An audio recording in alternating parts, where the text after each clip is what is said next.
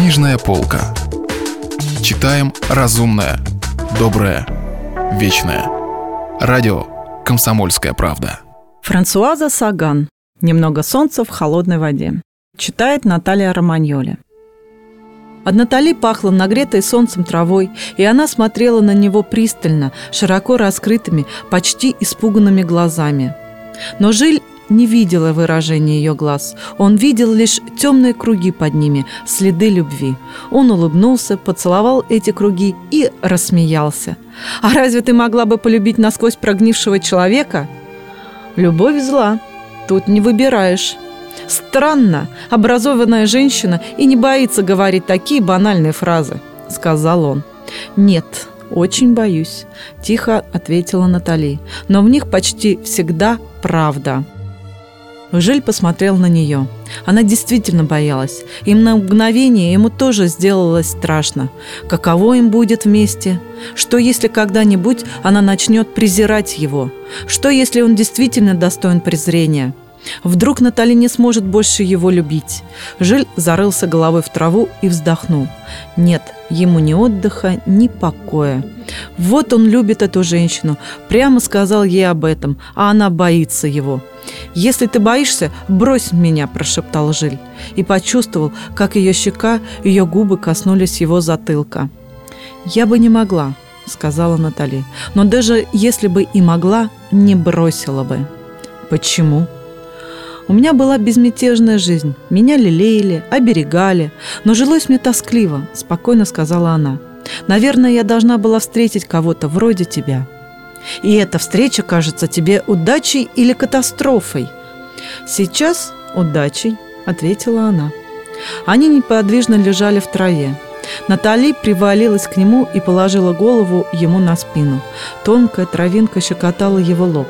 Глубокий, похожий на оцепенение, покой овладевал им. Звук собственного голоса почти удивил его. «А что мы будем делать с Франсуа?» Она отодвинулась и легла навзничь. Жиль повернул голову, и теперь ему был виден профиль Натали. Она спокойно смотрела в небо. «Не знаю», — сказала она. «Мне надо от него уйти». Жиль даже вздрогнул. Подсознательно он уже успел свыкнуться с этим призрачным, так мало стеснявшим их Франсуа. Жиль знал, что Натали не живет с мужем. Она сказала ему об этом, и он верил ей, слишком хорошо зная ее прямоту. Но эта прямота влекла за собой немало последствий. «Что же ты собираешься делать?» Она посмотрела на него и улыбнулась. Может быть, уеду с тобой и буду возле тебя, пока ты меня любишь, а там увидим. Она права, она совершенно права. Они любят друг друга, они должны быть вместе. Он зарабатывает вполне достаточно, чтобы обеспечить женщине безбедное существование. И к чему цепляться за какую-то свободу и одиночество – Дано их ко всем чертям, и свободу, и одиночество. Ведь именно эти две безрадостные вакханки и привели его к нервной депрессии. И все-таки страшно. Протянув руку, Натали коснулась его волос. «Не беспокойся, Жиль. До лета я не уйду от него. До конца лета. И я не уеду с тобой, пока ты сам меня об этом не попросишь». Он вдруг разозлился и с вызовом посмотрел на нее. Разозлился от того, что она прочла его мысли, и от того, что они возникли у него. «Да я и не думаю беспокоиться. Я хочу быть с тобой. Хочу, чтобы ты со мной уехала, чтобы мы уехали немедленно. Сегодня же вечером ты с ним поговоришь, и завтра мы уедем». «А куда?» Тут же подумал он, куда? У меня в кармане всего три франка. Оставаться здесь после скандала, который неминуемо разразится, невозможно. Куда же нам деваться до сентября? Но Натали улыбалась, и эта улыбка вывела его из себя. «Я хочу, чтобы ты уехала со мной». Он почти кричал. «Хорошо, уеду», – спокойно сказала она. Но только если ты просишь меня, а не приказываешь. И не кричи так, ты даже покраснел. Разве нам здесь плохо? Куда ты хочешь уехать?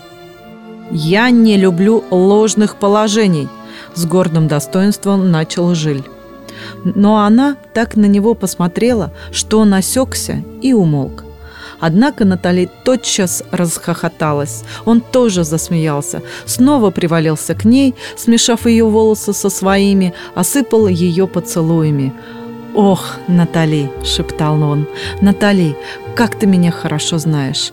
Ох, я люблю тебя, люблю!» И она смеялась до слез в его объятиях, смеялась сияющими глазами, не в силах остановиться.